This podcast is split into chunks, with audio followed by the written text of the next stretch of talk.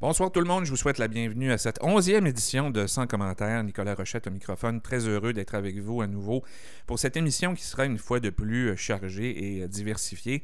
D'abord, je vous propose un entretien avec Julie Degg. Oui, vous vous souvenez d'elle, notre marathonienne de la semaine dernière de Saint-Apollinaire, mais elle est aussi agente en conformité au bureau coordonnateur de la garde en milieu familial Le Binière. Alors, si vous voulez en apprendre davantage pour offrir vos services de garde dans le but d'accueillir un milieu de garde chez vous, bien, je vous propose cet entretien avec avec Madame Daigle ce soir.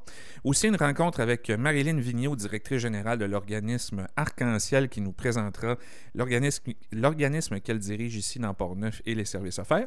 Également un entretien avec Maxime Naudeny et Chloé Zollman, respectivement, directeur général et coordonnatrice de l'organisme Culture Saint-Casimir, avec qui je discuterai de la récente initiative de l'organisme d'offrir des concerts à neuf résidences pour aînés de la région.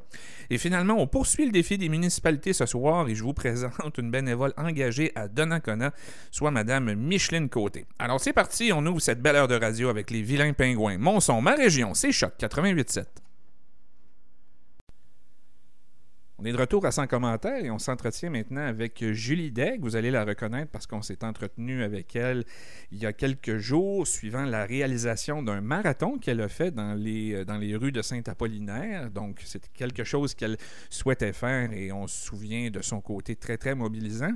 Mais Julie Degg, dans la vie, euh, elle est euh, agente de conformité pour le bureau coordonnateur de la garde en milieu familial Rayon de Soleil dans le Binière et le bureau coordonnateur avait une annonce à faire euh, aujourd'hui. Alors, c'est pour ça qu'on s'entretient avec elle. Alors, Julie Deck, bonjour. Bonjour. Re-bienvenue à Sans commentaire. Merci. D'abord, euh, on entend effectivement parler depuis euh, une vingtaine d'années, les bureaux coordonnateurs ont été créés là, pour assurer en quelque sorte la, supervision des services de garde. Mais pouvez-vous aller un petit peu plus loin et nous expliquer quelles sont les responsabilités et la mission d'un bureau coordonnateur? Oui, en fait, nous, le bureau coordonnateur, euh, notre rôle, c'est d'encadrer la garde en milieu familial en veillant à l'application de la loi des règlements. Euh, ce qui est important de préciser à la base, c'est qu'il euh, y a deux types de garde en milieu familial. Il y a la garde en milieu familial reconnue, puis il y a aussi la garde en milieu familial au privé. Nous, euh, c'est la garde en milieu familial reconnue. Donc, euh, les responsables des services de garde en milieu familial doivent obtenir auprès de nous une reconnaissance. Et puis, nous, euh, à travers tout ça, notre rôle, on leur offre du soutien pédagogique, on leur offre du soutien au niveau de la conformité également. On fait des visites de surveillance. C'est nous qui avons la responsabilité de répartir les places subventionnées parce que ce sont des places subventionnées. Donc, les parents paient 8,35 par jour. Donc, euh, mais juste revenir un instant sur la question des reconnus et des privés. Donc, euh, quelle serait la, c'est-à-dire que les, places, est-ce à dire que les places dans le privé sont pas coordonnées, euh, il n'y a pas nécessairement un niveau de conformité qu'on s'en assure? Est-ce que ça relève directement du ministère? Comment ça, comment ça fonctionne, juste pour qu'on fasse la distinction? Oui, en fait, les milieux, euh, les milieux qui sont euh, au privé, on les appelle les PNR. Ce sont des personnes non reconnues. Il y a beaucoup d'informations sur le site du ministère. C'est certain qu'elles ont des obligations là à remplir. Euh, sauf que euh, nous, on, ne les vérifie pas ces choses-là parce qu'elles ne sont pas de notre ressort. Donc, c'est au niveau du ministère plus. Donc, euh, au niveau du privé, par exemple, il n'y a pas de visite de surveillance. Il n'y a pas, a pas possibilité d'être subventionné. Donc, elles font leurs propres tarifs là, avec les parents. Je comprends, je comprends. Donc, d'un point de vue de votre bureau coordonnateur, quel est le portrait des services de garde dans le binière que vous avez à coordonner pour lequel vous assurez une conformité? Oui, ben, nous, on a 66 euh, responsables de services de garde en milieu familial. On a 354 places là, euh, subventionnées en ce moment. Euh, dans le fond, dans la dans les MRC de, de Lobinière, il y a au total 718 places subventionnées en ce moment, incluant les, les installations. Euh, le problème, c'est qu'en ce moment, on est en déficit de places. On est dans le rouge. Il y a beaucoup plus de demandes que de places subventionnées. Donc, les parents, euh, c'est un défi de trouver une place. Les, oui. les parents cherchent, c'est ça? Oui, les parents cherchent. C'est un défi de trouver une place. Euh, les prévisions pour 2022, c'est toutes des informations là, euh, qui sont accessibles sur le site du ministère de la Famille. Euh, c'est pas mieux. On va être dans le rouge encore en 2022, mais dans un rouge peut-être juste un peu plus pâle. Donc, idéalement, nous, ce qu'on souhaiterait, c'est avoir une vingtaine de nouvelles responsables de services de garde pour répondre à la demande. Et bonne nouvelle, et c'est pour ça qu'on se parle aujourd'hui, c'est que bon, vous cherchez actuellement euh, des personnes désirant offrir un service de garde en milieu familial. Si je suis à l'écoute et que ça m'intéresse, qu'est-ce que je dois faire? Bien, la première chose à faire, c'est d'appeler votre bureau coordonnateur. Dans le fond, euh, pour tout ce qui est de l'opinière, c'est nous, le bureau coordonnateur et de soleil. Donc, euh, c'est de nous appeler. Ce qu'on fait dans un premier temps, c'est qu'on on sédule une rencontre. Là, maintenant, c'est évidemment avec euh, la situation actuelle, ce sont des rencontres virtuelles. Mhm. Donc, on, on, planifie un rendez-vous où on prend le temps vraiment de bien vous expliquer toutes les, les démarches, les étapes à suivre là, pour faire une demande de reconnaissance. Parce qu'il faut faire une demande de reconnaissance. Nous, notre rôle, c'est de euh, donner les reconnaissances. Puis quand on donne une reconnaissance, elle est valide pendant trois ans. Au bout de la troisième année, on refait une entrevue, on refait une mise à jour du dossier, puis on repart pour un autre trois ans. Donc, c'est la première chose à faire, nous appeler, venir chercher l'information. Ensuite, euh, il y a un petit dossier à monter. Il faut faire des formations. Entre autres, nous, on s'assure qu'il n'y a pas de, de, de, dossier judiciaire avec les personnes qui résident dans la maison. On fait des entrevues. On s'assure que le secourisme est à jour et tout. Donc, une fois qu'on a le dossier complet de la personne, là, on peut euh, on peut entamer les, les, procédures. On fait une visite de surveillance. on va faire pas une visite de surveillance, mais on va faire une une visite du milieu, par exemple, mhm. s'assurer est-ce que le milieu a un potentiel sécuritaire pour recevoir des enfants. Ben c'est ça. je, parce que je me demandais, euh, puis on peut peut-être y revenir dans un instant parce que c'était une des questions que j'avais à savoir. Euh, c'est quoi les, les, normes ou les aspects que vous vérifiez, notamment justement dans la résidence euh, de cette personne-là. Mais je reviens un instant sur le, processus de demande de reconnaissance. Combien de temps ça peut prendre à la personne qui manifeste son intérêt? Ça dépend toujours euh, de la personne parce que, comme je vous disais, il y a des formations à suivre, mais maintenant, les formations, tout est accessible en ligne, donc ça peut être fait rapidement. Donc, euh, nous, dans le fond, quand on ouvre un dossier, le dossier est ouvert pour un an. La personne a un an pour nous déposer son, son dossier. Ça peut arriver que trois semaines plus tard, le dossier est complet. On, entame les procédures. Puis, euh, dans le fond, nous, on est un organisme à but non lucratif. On a un conseil d'administration. Donc, un coup que le dossier est complet, un coup que nous, on a eu le temps de faire les entrevues euh, et les visites, le dossier est présenté au prochain conseil d'administration. Donc, ça peut être, ça peut être rapide. En deux mois, tout peut être fait. Je comprends, je comprends. Et donc, si on revient là, euh, donc vous visitez le milieu de la personne qui se, qui se déclare intéressée. Qu'est-ce qu'on vérifie? Donc, j'imagine que la, présence de clôture ou de, de, l'absence de danger apparent pour les enfants, est-ce qu'il y a, est-ce qu'il y a des, des, des, des points principaux comme ça que vous vérifiez? Si oui, quels sont-ils? Et en fait, les points principaux qu'on vérifie, euh, premièrement, est-ce que le est-ce que la résidence a un potentiel sécuritaire pour accueillir les enfants? Je pense entre autres au euh, un escalier qui n'aurait pas de garde du corps, euh, une piscine qui serait mal serait mal sécurisée à l'extérieur. On va vraiment regarder l'aspect sécuritaire. Est-ce que le milieu a l'espace nécessaire pour recevoir un groupe d'enfants aussi? Est-ce que euh, la salle de jeu, c'est important? Est-ce que les enfants ont une fenêtre qui leur permet de voir à l'extérieur? Donc, en gros, là, c'est vraiment l'aspect sécuritaire qui, qui est vérifié. On demande pas à la demande de reconnaissance à la personne d'avoir tout de suite tout le matériel nécessaire, tous les jouets, euh, les chaises hautes, les, les, parcs. Dans le fond, c'est pas le but de la visite, c'est pas ça. C'est vraiment de voir est-ce que la maison est sécuritaire? C'est certain, la clôture ne sera pas exigée, par exemple, dans toutes les situations. Mais euh, une maison qui serait située sur une rue très passante où les voitures roulent vite, là, c'est certain qu'il y aurait une clôture qui serait demandée. Et quand, euh, je me permets une question comme ça, euh, quand les gens font les démarches, est-ce que ça arrive régulièrement que le milieu est finalement non conforme et que vous n'octroyez pas la demande de reconnaissance? Euh, dans mes souvenirs. Euh, écoutez, dans le fond, nous, ce qu'on fait, c'est qu'on fait toujours une première visite. Et puis, euh, ce qu'on fait, c'est qu'on envoie un rapport de visite à la personne avec les éléments qui seraient à modifier ou à corriger. Puis on retourne voir une deuxième fois. Donc la personne a la possibilité de s'ajuster là, pour euh, conformer son milieu. Je comprends. Et pour donner le goût à quelqu'un, vous m'avez confié là, que vous-même, vous aviez déjà accueilli un milieu de garde chez vous pendant longtemps. C'est quoi les avantages pour le responsable du euh, milieu de garde et pourquoi vous recommanderiez à quelqu'un de vivre cette expérience? Ben, au niveau des avantages, c'est certain que euh, c'est un statut de travailleur autonome, mais c'est plutôt euh, rare un statut de travailleur autonome avec un revenu assuré. Parce que le parent paie 8,35 par jour, puis le reste de la subvention, ben, c'est nous qui la versons là, euh, à la responsable. Donc, le revenu est pratiquement assuré à chaque semaine et fixe. Mm-hmm. Ensuite, euh, dans les avantages, on a une équipe aussi, euh, on est, dans le fond, pour du soutien pédagogique. Donc, la responsable de service de garde qui a besoin d'aide pour intervenir auprès d'un enfant, qui a besoin euh, d'aide pour des idées d'activité, pour des animations d'activité. On a une agente là, en soutien pédagogique qui, qui fait ça comme travail. On a aussi un soutien en conformité. vous voulez faire des des changements, de l'aménagement, rendre quelque chose de plus sécuritaire, des modifications, ben on est toujours là pour donner des petits trucs là euh, pour aider. Très rassurant aussi pour les parents de savoir qu'il y a une surveillance qui est faite. Mm-hmm. Euh, donc, donc, le, milieu est encadré, c'est-à-dire que la, personne, on lui octroie pas sa demande de reconnaissance, elle n'est pas laissée à elle-même. Puis euh, donc, elle a beaucoup de beaucoup de soutien de la part du, bureau coordonnateur. Donc, c'est vraiment, on, sent, on sent cet avantage-là qui est indéniable nécessairement.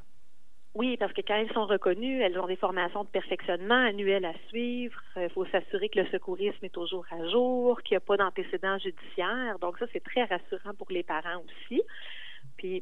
Pour donner le goût, mais ben, c'est sûr que la conciliation travail-famille, c'est un gros, euh, un grand avantage. Quand on a des jeunes enfants, c'est moi je l'ai vécu avec mes deux enfants, de les avoir avec moi euh, jusqu'à jusqu'à leur rentrée scolaire. Ça, c'est précieux comme moment. Ça on peut pas reprendre ça plus tard, ces ben beaux moments-là. Donc, d'être avec ses propres enfants, ça, c'est, vraiment un grand, grand, grand, grand avantage.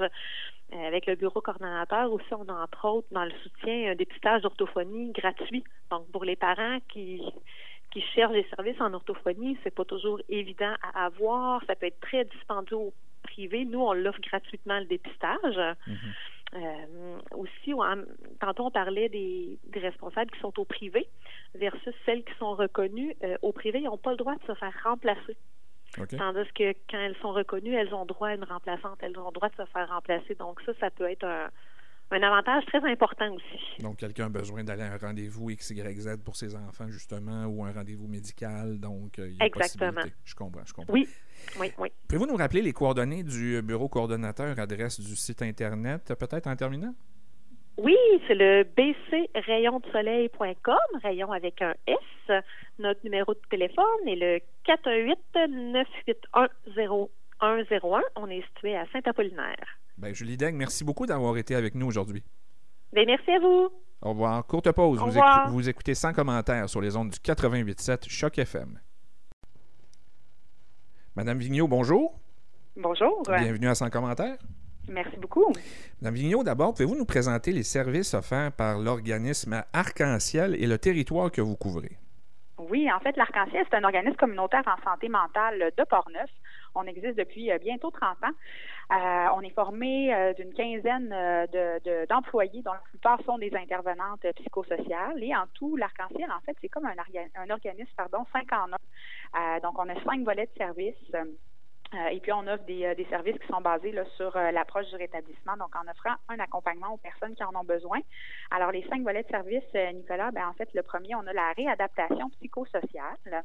Donc, dans ce volet-là, le but, c'est beaucoup de briser l'isolement des gens, puis de les apporter à faire des activités diverses, là, souvent qui vont être plus en groupe.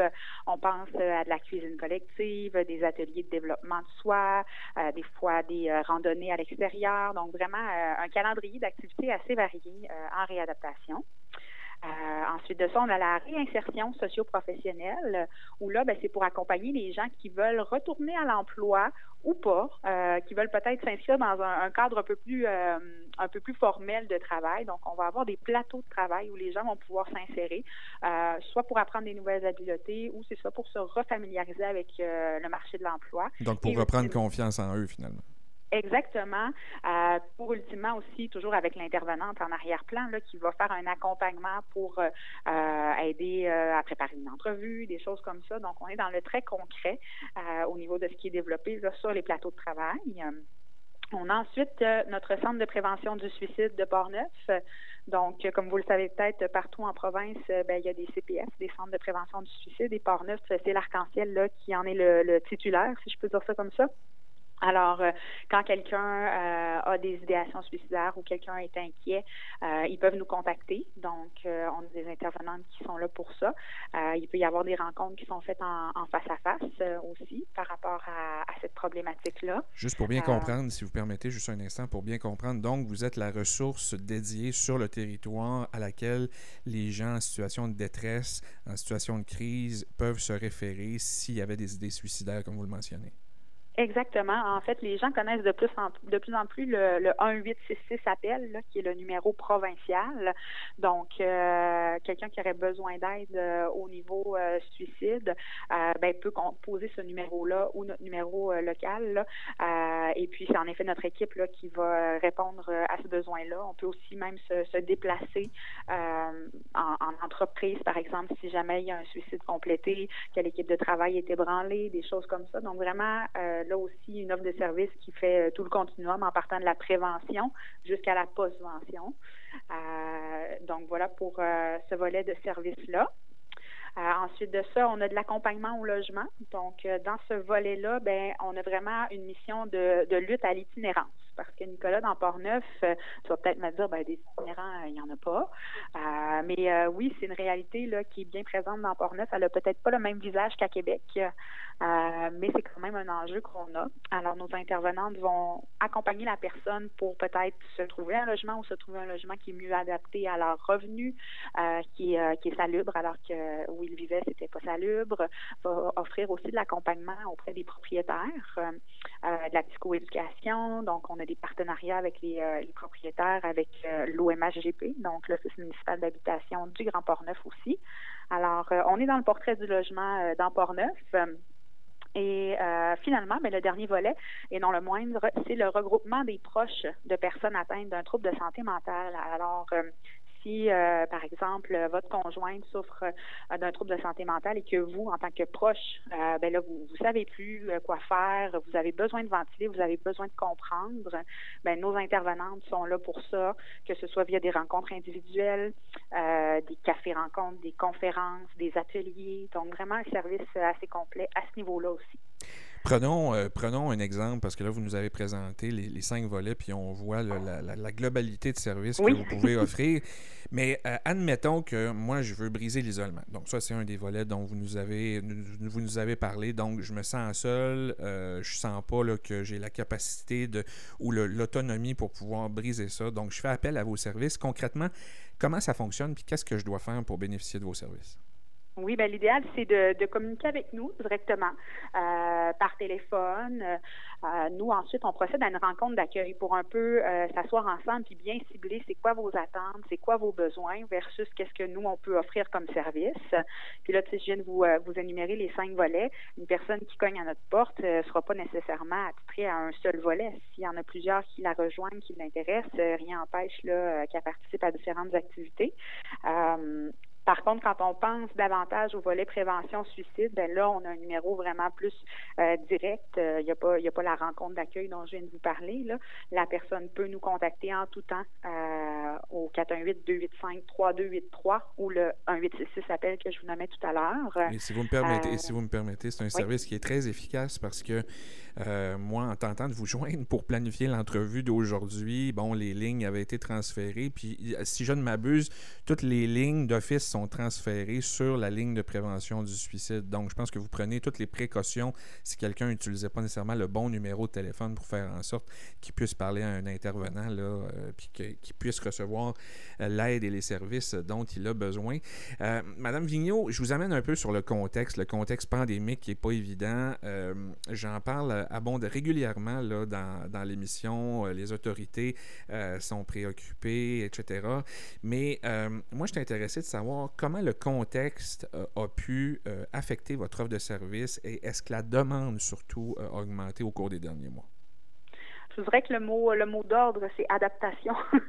Donc, euh, effectivement, la, pandémie nous a euh, nous a apporté à adapter beaucoup de nos services, comme vous vous en doutez. Donc, euh, le télétravail a fait son entrée dans la première vague. Je vous dirais que ça a été ça a été la réalité. Par contre, on n'a jamais cessé nos services. Donc, c'est simplement que les suivis se faisaient beaucoup plus par téléphone.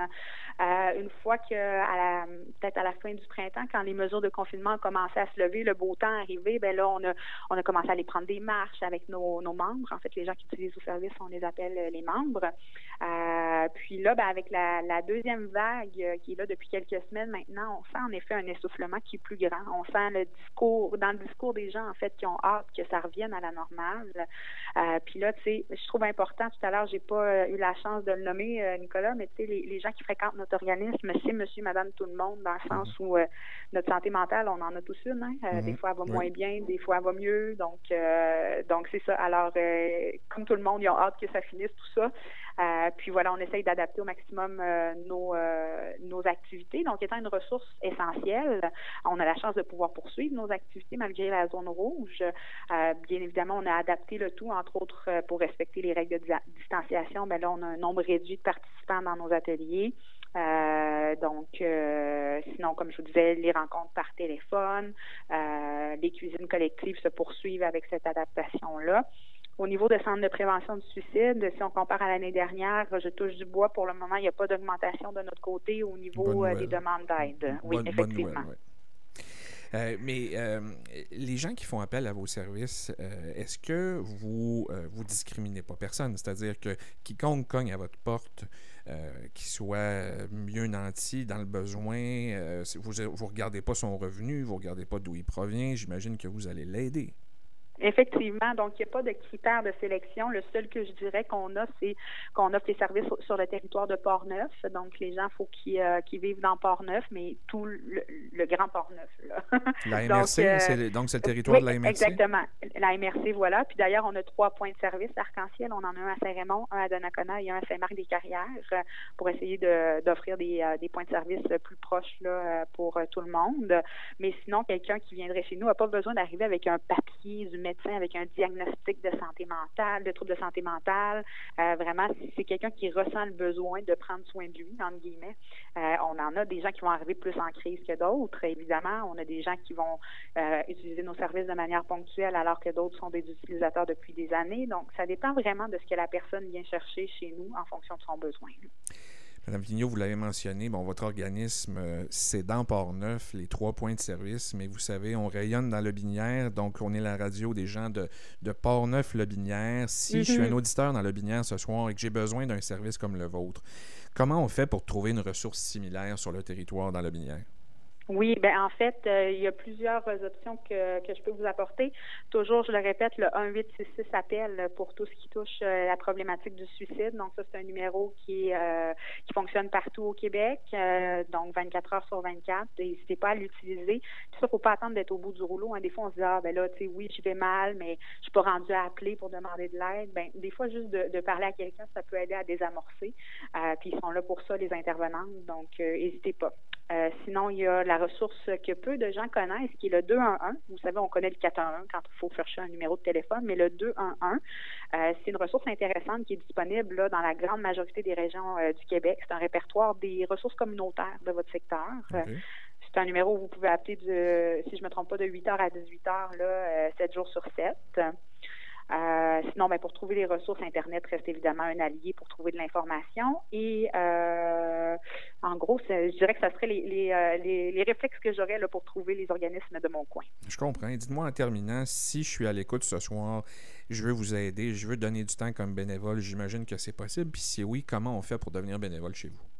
Oui, ben avec la pandémie, je ne vous cacherai pas qu'on de limiter un petit peu le va-et-vient au niveau des, euh, des nouvelles personnes en raison des, euh, des points que vous avez sûrement en tête. Euh, cependant, si quelqu'un a un intérêt, qui soit ponctuel ou non, là, pour s'impliquer, il peut communiquer directement avec nous, que ce soit par courriel ou par téléphone, en fonction des intérêts de la personne et des besoins qu'on a. On essaye de trouver un good match là, pour que ce soit ben, une expérience de bénévolat agréable. Et pouvez-vous nous rappeler les moyens pour vous rejoindre aussi? Donc, les trois points de service, l'adresse Internet, numéro de téléphone principal et autres. Exactement. Donc, les trois points de service, comme je vous le disais, Saint-Marc-des-Carrières, Saint-Raymond et Donnacona. On a un seul numéro pour rejoindre les trois points de service qui est le 418 285 3847. Je répète encore une fois, le 1866 s'appelle si vous avez des idéations suicidaires ou si vous êtes inquiet pour un proche. Et finalement, ben, euh, notre adresse courriel est euh, simplement le, ben, je dis simplement, est un peu longue, donc le info à commercial l'arc-en-ciel-portneuf.org. Puis finalement, ne pas hésiter aussi à consulter notre, notre page Facebook où on publie beaucoup d'informations. Marilyn Vigneault, je rappelle que vous êtes directrice générale de l'organisme Arc-en-Ciel. Merci d'avoir été avec nous aujourd'hui. Bien, merci beaucoup pour l'invitation, Nicolas. Ça me fait plaisir. Après la pause, retrouvez Michel Cloutier et Véronique Lévesque pour la suite de votre Café Choc. Quant à nous, on se revoit dimanche prochain, 19h, pour une nouvelle édition de Sans commentaires. On s'entretient maintenant à sans commentaires avec M. Maxime Naudeny, qui est président de l'organisme Culture Saint-Casimir, ainsi que Mme Chloé Zolman, qui est coordonnatrice de l'organisme Culture Saint-Casimir. À vous deux, bonjour. Bonjour. Bienvenue à Sans commentaires. Merci. Pouvez-vous d'abord nous présenter l'organisme Culture Saint-Casimir et sa mission? Oui, dans le fond, Culture Saint-Casimir, euh, on a fondé ça il y a quelques années pour euh, chapeauter les activités euh, au Théâtre des Grands Bois. le Théâtre des Grands Bois, dans le fond, c'est la salle de spectacle qui est au-dessus de la microbrasserie à Saint-Casimir. Donc, il y a quelques années, avec le projet de microbrasserie, on a, on a racheté l'ancien cinéma du village. Puis, dans ce cinéma-là, évidemment, dans cette édifice il y avait une salle de cinéma qui, euh, qui peut être transformée en salle de spectacle, puis accueillir des, des, spectacles musicaux, euh, puis euh, quand même des spectacles avec une bonne capacité, là, jusqu'à 500 spectateurs. Mm-hmm. Fait qu'on s'est mis à faire des shows là. Puis, ben, c'est ça. Dans le fond, on a fondé un organisme parce qu'à un moment donné, ça devenait gros à gérer pour les individus qui avaient fondé ça. on faisait des shows d'artistes québécois, on faisait des shows avec des artistes internationaux assez populaire. c'est comme ça qu'est né euh, Culture Saint-Casimir, à la base. Donc, promouvoir, euh, promouvoir la culture, faire en sorte que le milieu de vie soit, soit bien animé. Euh, vous avez attiré mon attention dernièrement parce qu'on a appris qu'il y a neuf résidences pour personnes aînées qui ont reçu la visite de, musiciens pour des prestations et que tout ça était sous votre coordination. Bref, d'où provient l'idée de permettre de réunir aînés et musiciens? Ben, en fait, c'est Culture Saint-Casimir a prolonger un projet euh, qui avait été lancé par la MRC de Portneuf. Et l'idée euh, à la base de ça, c'était de se dire, ben, on a envie que, de soutenir des groupes qui sont particulièrement touchés par euh, la pandémie de la COVID-19. Et parmi les groupes particulièrement touchés, il y a les aînés et les artistes. Et donc, on a fait un plus un égale deux. On s'est dit qu'on allait faire, les faire se rencontrer euh, en permettant aux artistes du coup de partager leur travail et euh, d'aller rencontrer des personnes euh, qui n'avaient peut-être jamais entendu parler d'eux, des personnes qui n'avaient qui n'avaient peut-être jamais poussé la porte du théâtre des Grands Bois.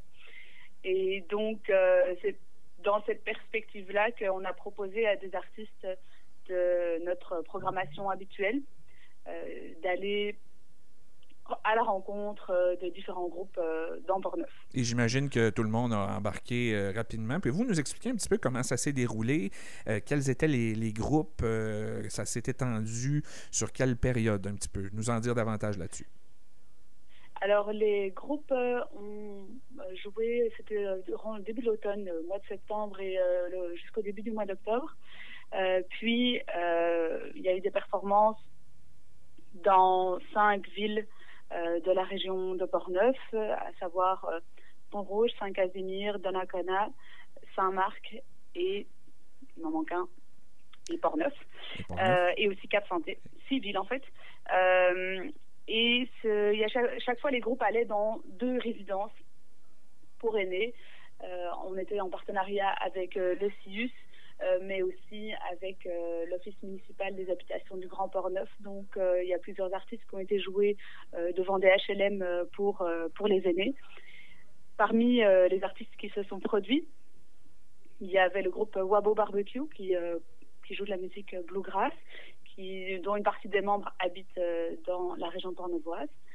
Il y avait également Emily Klepper, qui est une artiste auteure-compositrice euh, qui chante en anglais et en français, accompagnée de sa guitare, euh, qui avait récemment euh, déménagé à Saint-Casimir. Donc c'était aussi pour elle l'occasion de rencontrer ces nouveaux concitoyens, ces nouveaux co-villageois. Oui.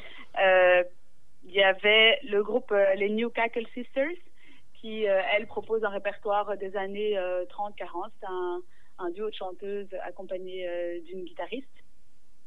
Ensuite, il y avait Gap Packet qui est allé, lui, à Donnacona. Lui, il propose des chansons inspirées de tout l'univers euh, des euh, chansons d'amour, euh, Michel Louvain, Léo Ferré, Georges Brassens et tout ça. Il est allé conquérir le cœur des résidents du CHSLD et du HLM à Donnacona. Mhm. Et enfin, il y a eu, j'ai de nouveau un blanc, mais euh, pendant que vous retrouvez la, dernière résidence euh, visitée, euh, dites-moi, je, suis, je, suis, convaincu pardon, que la réception a dû être excellente et comment ça l'a. J'aurais voulu être là pour voir les, les yeux des personnes aînées qui ont reçu cette visite-là et cette grande dose d'amour, j'imagine. Oui, alors c'était assez incroyable de voir en fait que ces personnes qui, étaient, qui sont souvent quand même très isolées euh, ressortaient de cette expérience euh, avec euh, le sourire aux lèvres, la volonté d'aller discuter avec les artistes pour connaître un peu plus leur pratique musicale et le répertoire qu'ils interprétaient. C'était aussi bénéfique pour le personnel soignant des, des centres d'hébergement qui ont été visités.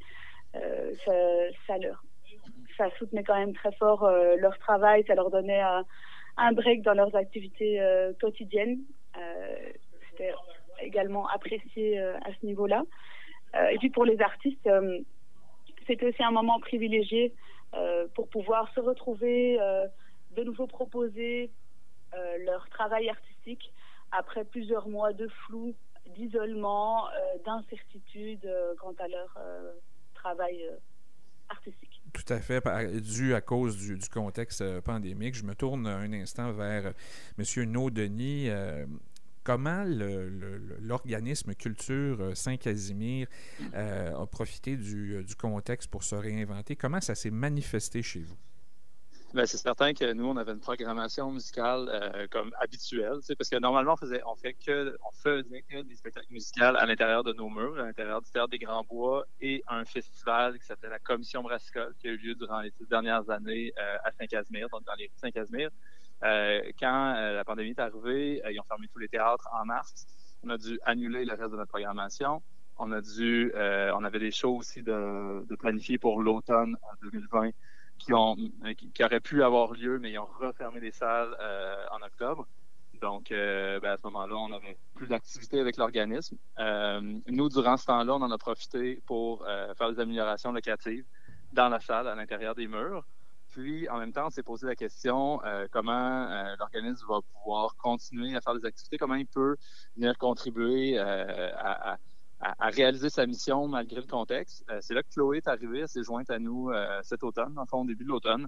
Puis euh, c'est elle qui nous avait approchés pour réaliser le, le projet en, en, CHSLD puis avec, avec l'Office municipal des habitations. donc, on l'a engagé, puis avec Chloé, ben, on est en train de développer un, un programme de résidence artistique au sein du théâtre. Donc, étant donné qu'il ne peut pas avoir de spectacle en ce moment dans le théâtre, euh, mais l'espace est quand même disponible et même fraîchement rénové. Euh, on va ouvrir les portes à des artistes qui vont pouvoir venir créer des spectacles euh, à sortie de bourse. Donc, on va les accueillir gratuitement, on va, on va même les payer pour qu'ils puissent créer. Et on va probablement présenter une partie de leur travail de création à l'été 2021. Dans le fond, dans le cadre des événements festifs. Fait que ça, c'est un autre volet qu'on a décidé de créer c'est qu'à l'été 2021, euh, on, va, on, va mettre sur pied un événement festif tous les vendredis à Saint-Casimir. Donc, un peu une formule 5 à 7 où euh, les gens vont pouvoir profiter de la tenue d'un marché public. Donc, il va y avoir des, des, des, exposants euh, agroalimentaires et principalement et de d'autres domaines. des produits locaux, si, on veut, à, acheter. ça va être l'occasion de prendre évidemment une bonne bière si on est à Saint-Casimir, mm il y a la microbrasserie qui est là. Puis, euh, il va y avoir un spectacle à sortie tous les vendredis. Euh, dans le fond, on, veut en même temps euh, pouvoir proposer des nouvelles formes d'art. On faisait beaucoup de la musique avant. maintenant, on aimerait faire continuer à faire de la musique, mais aussi parfois présenter de la danse, des soirées poésie. Euh, profiter de l'achalandage de, de 5 à 7 heures le vendredi pour euh, proposer des nouvelles formes artistiques à la population. Je comprends, je comprends. Et si, euh, et si vous avez donné le goût euh, ce soir aux gens de, suivre vos activités et tout ça, pouvez-vous nous rappeler les coordonnées pour s'informer, site Internet, page Facebook, numéro de téléphone? Oui, bien pour l'instant, dans le fond, l'organisme faisait beaucoup la promotion de ses spectacles via le site web de la microbrasserie Les Grands Bois. Donc, c'est au, www.lesgrandsbois.com où, évidemment, vous allez pouvoir retrouver toute la programmation. Puis, euh, entre-temps, nous, c'est sûr qu'on est, on est dans la planification d'événements d'été prochain. Donc, euh, il va y avoir des communiqués qui vont être faits à travers via les médias locaux, euh, le courrier de Port-Neuf, Info Port-Neuf. Donc, c'est sûr qu'à travers tous ces, ces médiums-là, vous allez retrouver de l'information. Puis, peut-être qu'il y aura un, lien web directement qui sera créé spécifiquement pour ça. entre-temps, ben, ça passe tout via, via la page de la microbrasserie. La page Facebook. Oui, la page Facebook et, euh, et, le site web également. Il y a une page Facebook dans le microbrasserie, il y a un site web euh, www.lesgrandsbois.com. Excellent. Dans la section événements. Excellent. Merci beaucoup. Maxime Naud-Denis, je rappelle, vous êtes président et Madame Chloé Zolman, vous êtes coordonnatrice tous les deux pour l'organisme Culture Saint-Casimir. Je vous remercie beaucoup d'avoir été avec nous aujourd'hui. Merci Nicolas pour l'invitation. Au plaisir, ça me fait plaisir. Courte pause, courte pause, vous écoutez sans commentaires sur les ondes du 88.7 Choc FM. Madame Micheline Côté, bonjour. Bonjour, M. Rochet. Bienvenue à Sans commentaires. Merci. Madame Côté, euh, comme première question, j'aimerais ça savoir comment vous allez euh, présentement et comment vivez-vous le contexte de la pandémie? Présentement, ça va mieux parce que depuis mardi, on a un certain déconfinement on peut sortir un peu plus, on prend notre voiture pour aller faire nos emplettes, l'épicerie, la pharmacie, euh, la caisse populaire ou la banque. Euh, mais euh, ça a été vraiment plus difficile à l'automne qu'au printemps. Parce que ça faisait déjà depuis le mois de mars qu'on était en, confinement et en semi-confinement. Mm-hmm. Mais là, ça, ça, va, ça va mieux. Ça commence à aller mieux parce qu'on peut, on peut au moins sortir prendre l'air. Ben exactement. Puis euh, vous restez, je pense, à Donnacona, c'est bien ça? Oui, oui, oui. Moi, je, suis euh, à la résidence Le Sommet mm-hmm. depuis sept ans. Ah oui? Bon. Oui. Puis comment, puis comment ça se passe, la vie à la résidence présentement? Mais la vie à la résidence présentement, c'est sûr que c'est au ralenti. Hein. Mm-hmm. On n'a pas d'accès aux, aux, aires communes, puis euh, c'est euh, c'est correct parce que c'est une occasion de, de, de contagion parce qu'on peut avoir euh, des visiteurs, mm-hmm. mais pas n'importe quel visiteur, seulement nos premiers répondants qui peuvent venir euh, nous voir parce que pendant le confinement, ils venaient euh, nous porter de l'épicerie mhm. pour euh, notre déjeuner au moins et puis des fois des collations. Mais c'est ça. Ça que là, c'est au moins on, respire un peu plus, on peut marcher à l'extérieur. C'est beaucoup mieux. Madame Côté, le contexte de l'entrevue aujourd'hui, comme vous le savez, c'est qu'on présente des gens qui sont une source d'inspiration, des gens qui sont très engagés euh, dans leur milieu. Je dois dire que votre nom est sorti très, très rapidement quand on a sollicité euh, l'ensemble des municipalités de la MRC de Portneuf. Euh, du côté de Donnacona, votre nom, votre nom est sorti rapidement, mais j'aimerais ça qu'on apprenne à vous connaître un peu plus. Hein? parce que je lisais sur, sur votre carrière et je, comprenais que vous aviez été une précurseur en tant que femme. Hein. Vous avez fait carrière dans quel domaine? Bon, moi, euh, je ne suis pas dans ma prime jeunesse, j'ai 83 ans.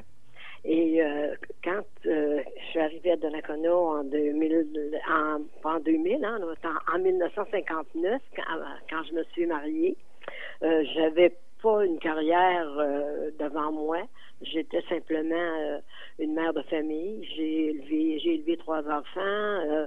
je me trouvais une femme très ordinaire mais très curieuse et euh, qui aimait euh, qui aimait beaucoup les gens, qui euh, qui voulait aussi après avoir élevé ma famille, ben pas, pas complètement, mais après les avoir rendus au moins les plus vieux au secondaire puis la plus jeune à l'élémentaire, je m'étais promis de faire du bénévolat.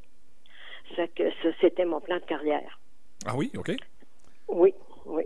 Hmm. Et puis c'est ce qui est arrivé.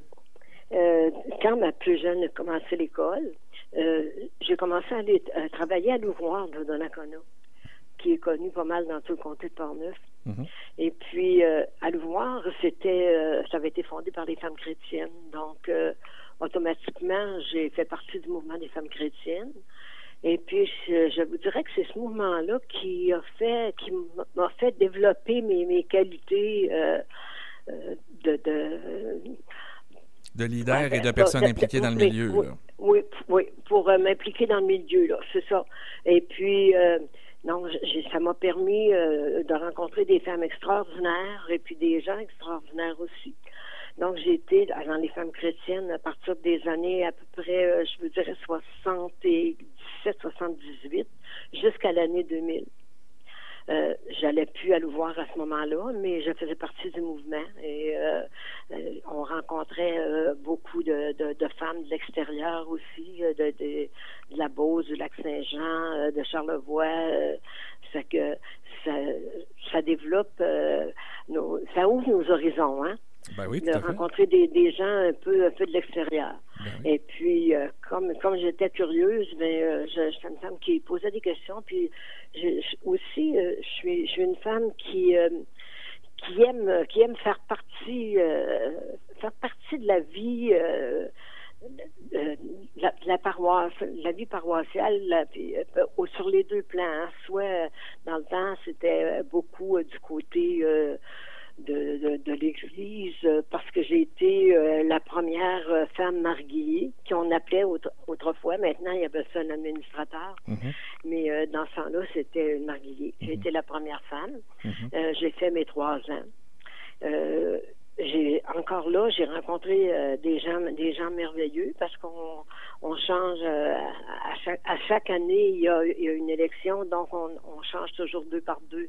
Euh, ça que j'ai connu des, puis j'ai travaillé avec des hommes, mais je peux, peux vous dire que j'aime ça travailler avec les hommes. Je trouve que c'est, euh, c'est tranché, c'est vite. Et Et puis, vous, euh, vous me, per- vous me permettez juste, juste un instant parce que, Oui. euh, juste pour nos auditeurs, euh, pour moi, le premier, je suis pas familier avec l'élection des marguilliers. Donc, pouvez-vous prendre peut-être un instant pour nous parler de ça? Parce que vous, vous avez mentionné qu'il y avait une élection, on remplaçait. Donc, c'est pour occuper le poste de marguillier. Est-ce que c'est ça? oui, oui. À, à chaque année, on est six mariés. OK? Et puis, à chaque année, il y en a deux qui, qui viennent en élection. Donc, il y a cha- changement de marguillier à tous les deux ans. Fait on, sait qu'on est là pour deux ans. Puis, en fait, compte, on, on peut faire euh, comme, euh, comme six ans, si vous voulez, parce que c'est deux par deux qu'on change à chaque Mhm. année. Fait qu'on on peut faire six ans. Fait que j'ai fait ma- mon, mon temps de, de marguillier. Et puis, euh, tout en faisant, en, étant marguillier, ben, je me suis impliquée en pastoral paroissial. Mhm. Euh, ce qui fait, faisait de moi dans le temps une femme d'église. hein. Mhm.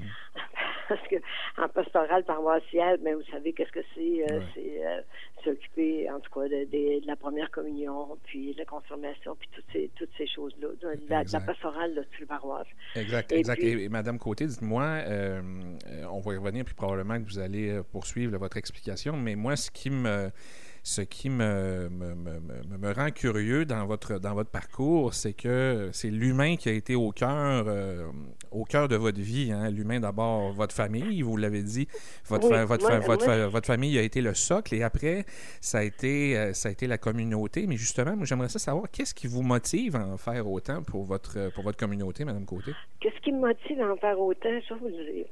Moi, j'ai été une femme choyée dans la vie. Euh, j'ai j'ai été choyée d'abord dans ma famille, par mes parents. Euh, J'étais l'aînée, mais c'est pas pour ça. On était trois, on a tous été choyés. Et puis, euh, moi, je me suis toujours dit qu'on doit redonner ce qu'on a reçu. Euh, puis, comme j'aime les gens, j'ai baigné là-dedans. Mon père avait une épicerie, donc j'étais habituée au public, j'étais habituée avec les gens.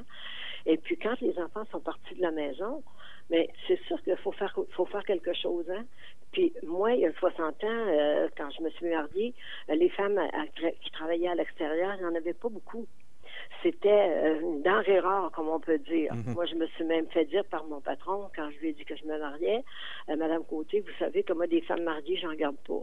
Parce qu'une femme ne peut pas être efficace à, à deux endroits, à la Mon maison et au travail. Mon Dieu, les, mentali- quand- oui. mais les mentalités, les, les men- hommes qui peuvent faire ça. les mentalités ont bien évolué depuis, hein, espérons-le en tout cas. Oui, par chance, par chance.